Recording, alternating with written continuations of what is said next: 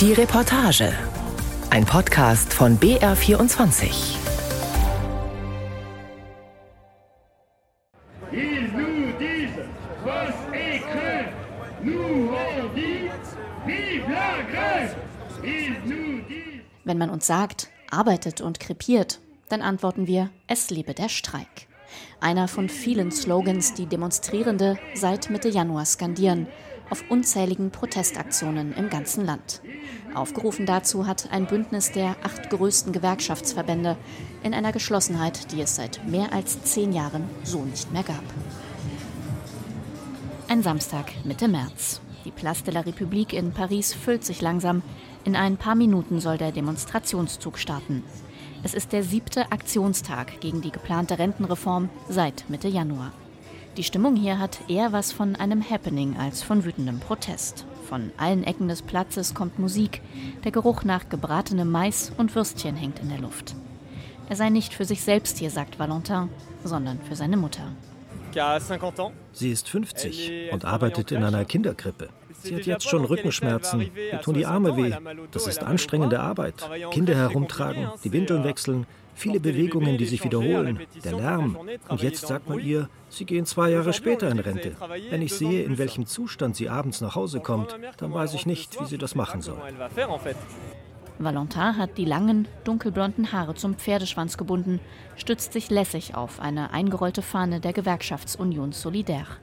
Er ist Informatiker, kein körperlich anstrengender Job, sagt er, und direkt betroffen von der Reform sei er auch nicht. Die eigene Rente noch weit weg. Aber wäre ein finanziell solides System nicht gerade deshalb wichtig, damit er später überhaupt noch Rente bekommt? Auf diese Frage runzelt Valentin die Stirn, denkt kurz nach. Gute Frage. Klar muss man das Rentensystem retten. Es wurde nach dem Zweiten Weltkrieg aufgebaut und hat seitdem Bestand.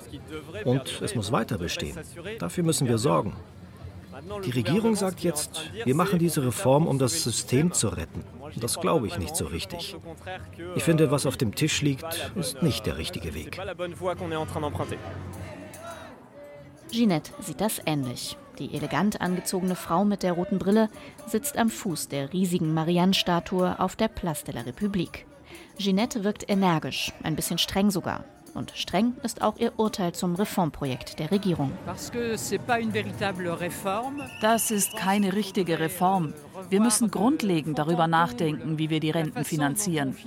Jugendliche kommen heute nicht früh genug rein in den Arbeitsmarkt und gleichzeitig sind viele vor 60 raus. Ich streite nicht ab, dass es ein Finanzierungsdefizit im Rentensystem gibt, aber wir finden nicht die richtigen Lösungen. 64 ist das Alter, ab dem die Menschen in Frankreich künftig frühestens in Rente gehen können. So zumindest will es Präsident Emmanuel Macron. Gleichzeitig müssen sie 43 Jahre Beiträge zahlen, um volle Rente zu bekommen. Viele arbeiten aber schon jetzt länger als bis zum gesetzlichen Renteneintritt, unter anderem, weil sie sonst Abschläge in Kauf nehmen müssten.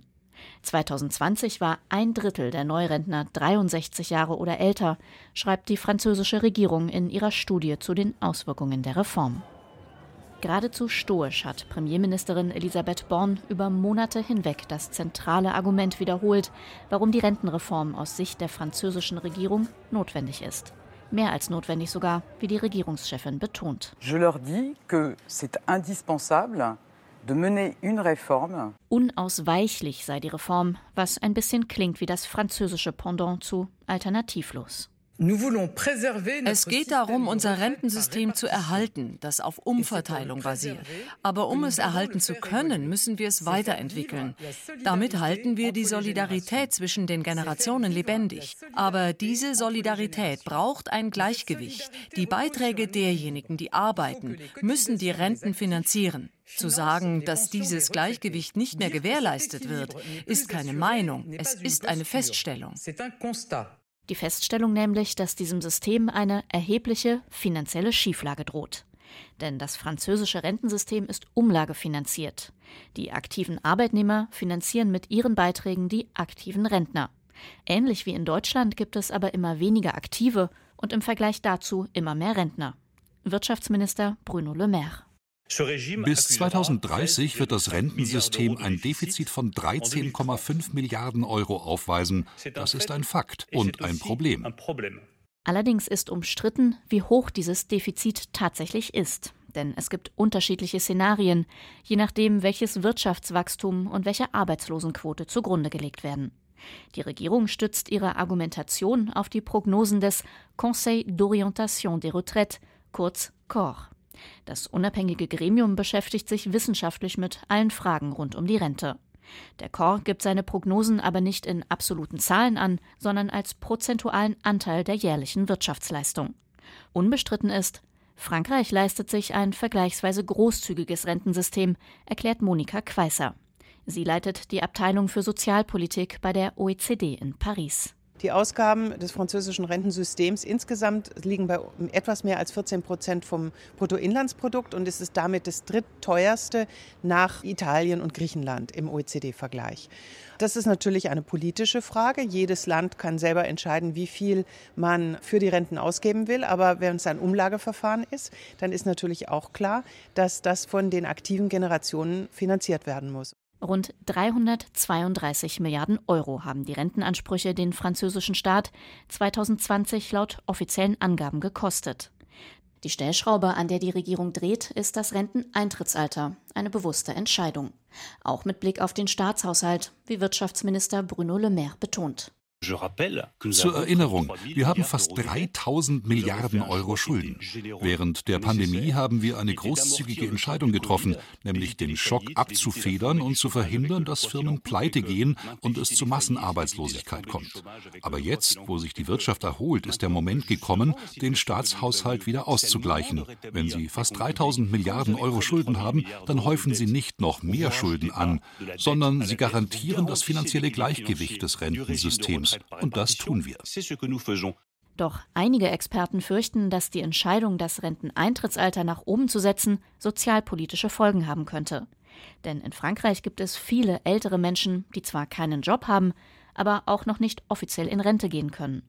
Dieses Problem beschreibt Monika Queißer von der OECD. Die Erfahrung der Franzosen ist häufig, dass man als älterer Arbeitnehmer eben nicht respektiert wird, nicht gut behandelt wird, diskriminiert wird häufig, wenn man arbeitslos wird ab 50, äh, dass man dann große Schwierigkeiten hat, eine neue Arbeit zu finden. Und deswegen haben natürlich viele Menschen in diesem Land auch große Sorge, dass diese Erhöhung des Rentenalters einfach nur dazu führt, dass sie länger in Arbeitslosigkeit sein werden und dann auch einkommensmäßig sehr viel schlechter gestellt sind und einem Armutsrisiko ausgesetzt sind. Diese Ängste sind ein Teil der Erklärung, warum das Reformprojekt die Menschen auf die Straße treibt. Es geht aber auch um die Frage, unter welchen Bedingungen gearbeitet wird und wie Schwerstarbeit definiert werden sollte. Es ist ein warmer Samstag. Die Terrasse des Cafés direkt am Pariser Friedhof Père Lachaise ist gut besucht. Der Espresso von Marise wird langsam kalt. Sie scheint ihn fast vergessen zu haben. So viel hat sie zu sagen. Marise arbeitet als Krankenschwester in einem öffentlichen Krankenhaus in Paris. Seit fast 30 Jahren macht sie den Job. Euh, euh, Der Alltag im Krankenhaus, das ist viel Erschöpfung, körperlich und mental. Wir sind ständig personell unterbesetzt. Seit ich die Ausbildung gemacht habe, hat sich der Personalschlüssel quasi halbiert. In 30 Jahren. Noch dazu bleiben die Patienten nicht mehr so lange. Was heißt, dass wir zum Beispiel schneller desinfizieren müssen, schneller neue Patienten aufnehmen, den Papierkram schneller erledigen müssen und alles, was dazugehört. Während sie redet, lehnt sich Maries nach vorn. Hier spricht nicht nur die engagierte Krankenschwester, sondern auch die überzeugte Gewerkschafterin. 80 Prozent der Arbeitszeit von Maries gelten im Krankenhaus, 20 Prozent der Arbeit für die Gewerkschaft Süd Santé. Wer Schwerstarbeit leistet, kann zwar früher in Rente gehen als andere, und das soll auch mit der Reform so bleiben. Einige Kriterien dafür, wie zum Beispiel Nachtarbeit, treffen auch auf Krankenschwestern und Pfleger zu. Aber ein wichtiger Faktor werde dabei ignoriert, sagt Maries. Wir haben mit Krankheit zu tun, mit dem Tod und mit Verzweiflung. In unserem Job gibt es eine enorme Belastung, die nicht nur körperlich ist, sondern psychisch. Und das muss man doch beachten, auch im Zuge dieser Rentenreform. Als sie angefangen hat, konnten Krankenschwestern und Pflegepersonal mit 55 in Rente gehen. Nach 37,5 Beitragsjahren, sagt Maries, und das bei vollen Rentenbezügen. Mit der Reform soll die Anzahl der Beitragsjahre auf 43 steigen. Als Krankenschwester fängt man im Durchschnitt mit 23 an zu arbeiten. Wenn man 43 Jahre arbeitet, dann geht man also automatisch erst mit 66 oder sogar 67 Jahren, wenn man volle Rente haben möchte. De facto höre ein Fünftel der Krankenschwestern aber schon jetzt vor dem gesetzlichen Renteneintrittsalter auf, sagte Maries, wegen Berufs- oder Erwerbsunfähigkeit weil sie einfach nicht mehr können. Beim Pflegepersonal seien es sogar 30 Prozent. Sie selbst hänge sehr an ihrem Job, sieht einen Sinn darin. Aber bis 64 arbeiten? Maries atmet tief ein. Dazu fühle sie sich nicht in der Lage, sagt sie schließlich.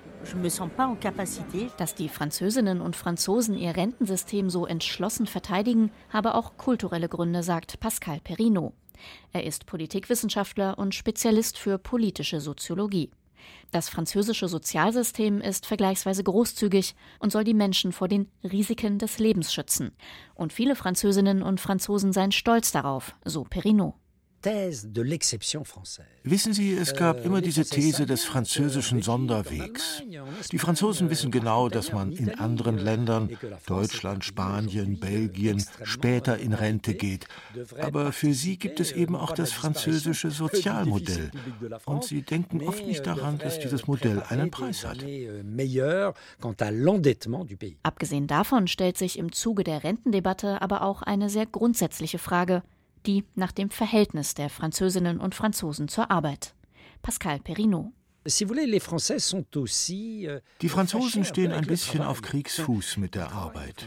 Sie arbeiten viel, genauso wie in anderen europäischen Ländern, aber sie hinterfragen den Sinn der Arbeit stärker. Euh, es gibt viel grundsätzliches Nachdenken, das dazu führt, dass viele sagen, 60 oder 62, da reicht es dann. Das Meinungsforschungsinstitut IFOP und die Denkfabrik Fondation Jean Jaurès haben Ende Januar eine Studie veröffentlicht. Laut der hält ein Großteil der Befragten die Arbeit weiterhin für einen wichtigen Teil des Lebens, aber nur noch gut 20 Prozent sagen, dass die Arbeit einen sehr wichtigen Platz einnimmt. 1990 lag dieser Anteil noch bei 60 Prozent. Außerdem sagen drei von fünf Befragten, dass mehr Freizeit zu haben für sie wichtiger sei, als mehr Geld zu verdienen. Pascal Perrineau Je crois qu'il y aurait moins de revendications sur la retraite si on se posait davantage en amont la question du sens du travail aujourd'hui dans les entreprises, euh, dans l'administration et plus généralement dans la société française. Der Widerstand gegen die Rentenreform wäre nicht so groß, hätte man sich vorher mehr Gedanken über den Sinn der Arbeit gemacht, glaubt der Politikwissenschaftler. Nicht nur in den Unternehmen oder der Verwaltung, sondern generell in der Gesellschaft. Das heißt nicht, dass die Franzosen nicht arbeiten wollen, und auch das zeigt die Befragung von IFOP und der Fondation Jean Jaurès deutlich. Im Gegenteil, viele strengen sich weiterhin an, wollen ihren Job gut machen.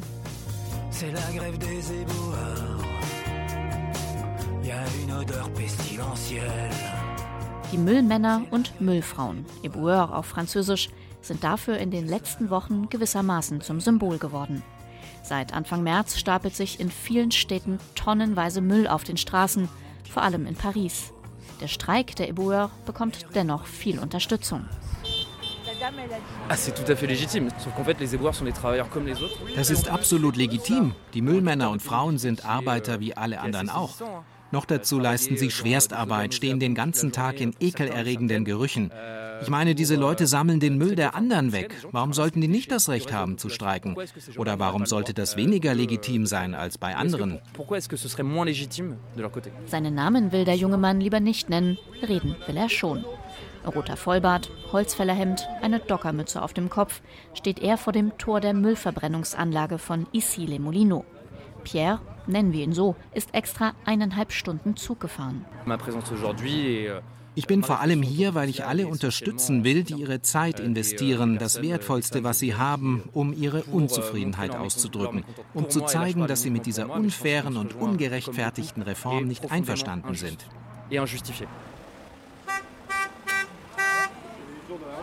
Am Tor hängen Fahnen der Gewerkschaft CGT und Plakate. Auf einem steht, die Éboueurs sind unsere Helden. Rund 15 Gewerkschafter und Mitarbeiter stehen um einen Tapeziertisch mit Kaffee und Süßigkeiten. Ein kleines Mädchen düst auf einem Roller herum. Die Stimmung ist entspannt. Journalisten werden freundlich empfangen. Interviews gibt es allerdings keine mehr. Anweisung der Gewerkschaftsführung. Baptiste Talbot, der Koordinator der Gewerkschaft CGT für den öffentlichen Dienst, hat unterdessen im Radiosender France Info gesagt, wir stehen dazu, dass die Streiks härter werden müssen, dabei aber natürlich gewaltfrei bleiben. Die Regierung will ihre Haltung offensichtlich nicht ändern, wenn wir nur klassische Demos organisieren, auch wenn die massiv sind. Wir werden damit natürlich weitermachen. Aber wir werden auch härtere Aktionen planen. Wir sind nicht dazu da, die Wut im Zaum zu halten. Wir sind dazu da, die Proteste zu strukturieren und dafür zu sorgen, dass sie friedlich bleiben. Aber auch, um den Streikenden und ihren Demos Perspektiven zu geben. Immer wieder kommen Leute vorbei, bringen Essen oder geben Geld für die Streikkasse. Vorbeifahrende Autos hupen als Zeichen der Solidarität. Jeder habe seine eigenen Gründe zu protestieren. Er wolle nicht für andere sprechen, sagt Pierre. An der Reform regt ihn vieles auf, nicht zuletzt die Art, wie sie verabschiedet wurde. Ich finde, Artikel 49.3 anzuwenden war die grandiose Dummheit schlechthin, die die Regierung machen konnte. Ich glaube, das wird der Protestbewegung noch mal richtig Schwung geben. Es ist das Schlimmste, was passieren konnte, für die Protestbewegung gleichzeitig aber das Beste. Die Debatte um die Rentenreform wird auch immer mehr zum Stresstest für Präsident Emmanuel Macron und seine Regierung, für die parlamentarische Demokratie und für das Verhältnis der Menschen in Frankreich zu den politischen Entscheidungsträgern. Es ist der 16. März, der Tag, an dem das französische Parlament über die Rentenreform hätte abstimmen sollen. Stattdessen verkündet Premierministerin Elisabeth Born am Nachmittag, dass die Regierung auf den berüchtigten Artikel 49.3 der Verfassung zurückgreift. Es ist Ihre Reform, der gemeinsame Text des Vermittlungsausschusses. Ein Kompromiss zwischen Nationalversammlung und Senat, für den ich bereit bin, Verantwortung zu übernehmen.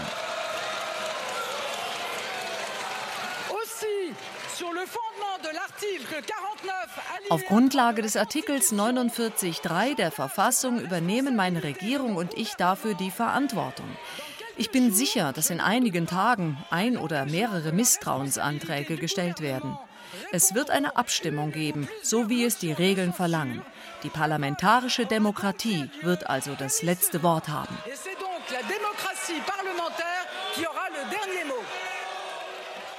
Artikel 49.3 sorgt dafür, dass ein Gesetzestext ohne Abstimmung als angenommen gilt, es sei denn, es wird erfolgreich ein Misstrauensantrag gegen die Regierung gestellt.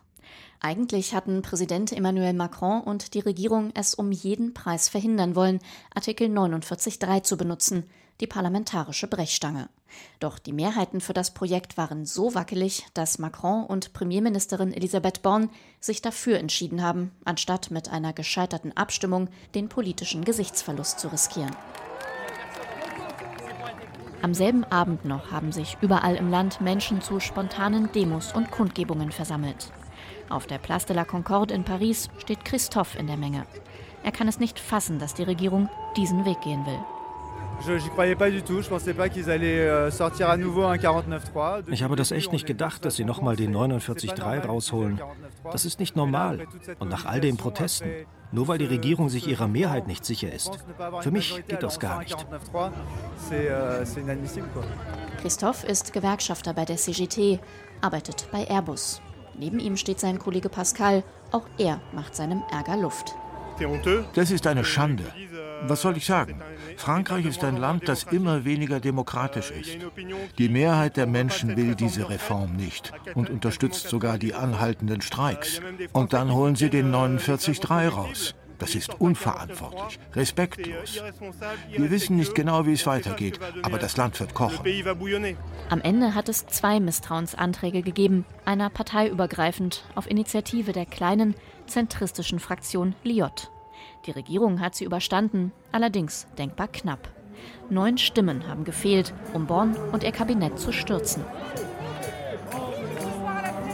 Artikel 49.3, der 49.3, macht die Reform aus Sicht vieler Demonstranten nicht mehr nur zu einem unbeliebten Projekt, sondern zu einem Gesetz, das keinerlei politische Berechtigung hat.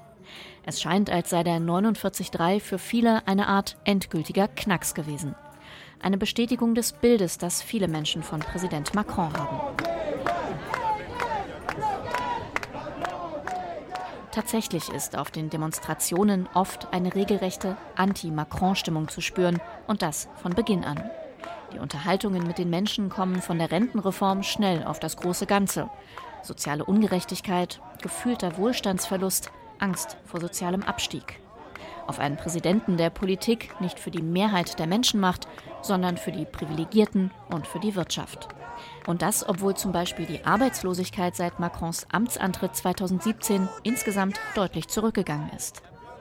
Eine Partei sieht in der Rentenreform die Chance, sich sozusagen als Anwalt all dieser wütenden Menschen zu präsentieren, der Rassemblement National.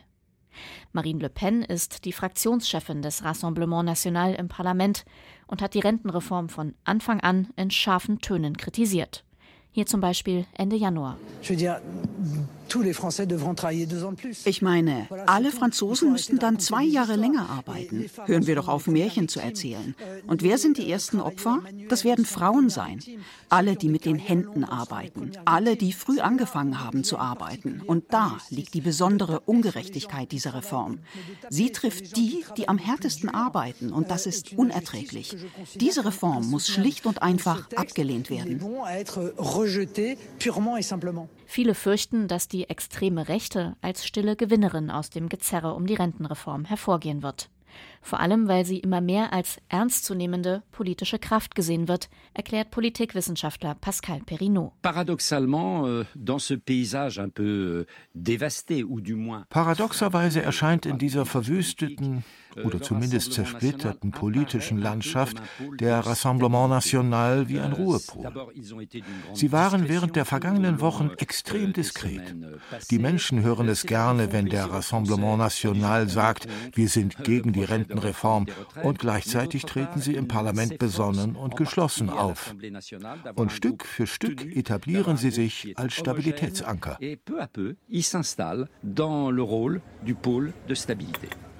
Diese Sorge teilen auch viele, die gerade gegen die geplante Reform auf die Straße gehen. Für sie ist das ein weiteres Argument dafür, dass ihre Proteste nicht nur berechtigt sind, sondern entscheidend dafür sein können, wie die politische Landschaft in ein paar Jahren aussieht. So zumindest sieht es Marise, die Krankenschwester und Gewerkschafterin. Wir haben es mit einer extremen Rechten zu tun, die das Schweigespiel spielt, um damit Stimmen zu holen. Das ist ekelhaft. Ich meine, sie sind im Prinzip dafür, dass Frauen zu Hause bleiben und möglichst viele Kinder bekommen, um das Rentenproblem zu lösen. Es gibt wirklich Menschen, die auf die extreme Rechte schauen und vielleicht versucht sind, für sie zu stimmen.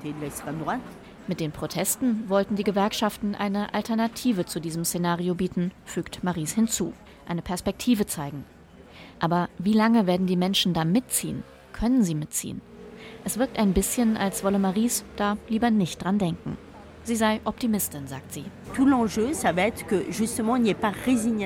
Die Herausforderung ist genau das, dafür zu sorgen, dass die Menschen nicht den Kopf in den Sand stecken, Resignation zu verhindern. Euh, Denn das würde am Ende nur mehr Stimmen für den Rassemblement National bedeuten. Die Protestbewegung muss einen Weg finden, das zu gewährleisten. Ich will nicht defetistisch sein. Was wir in zweieinhalb Monaten erreicht haben, ist doch etwas. Im Parlament ist die Rentenreform durch. Und Präsident Emmanuel Macron scheint nicht im entferntesten bereit, den Forderungen nachzugeben und das Projekt zurückzuziehen. Genauso wenig sind die Gewerkschaften bereit, klein beizugeben. Und auch die Wut der Menschen flaut nicht ab. Frankreich steckt in einer politischen Sackgasse. Und im Moment scheint kein Weg daraus zu führen.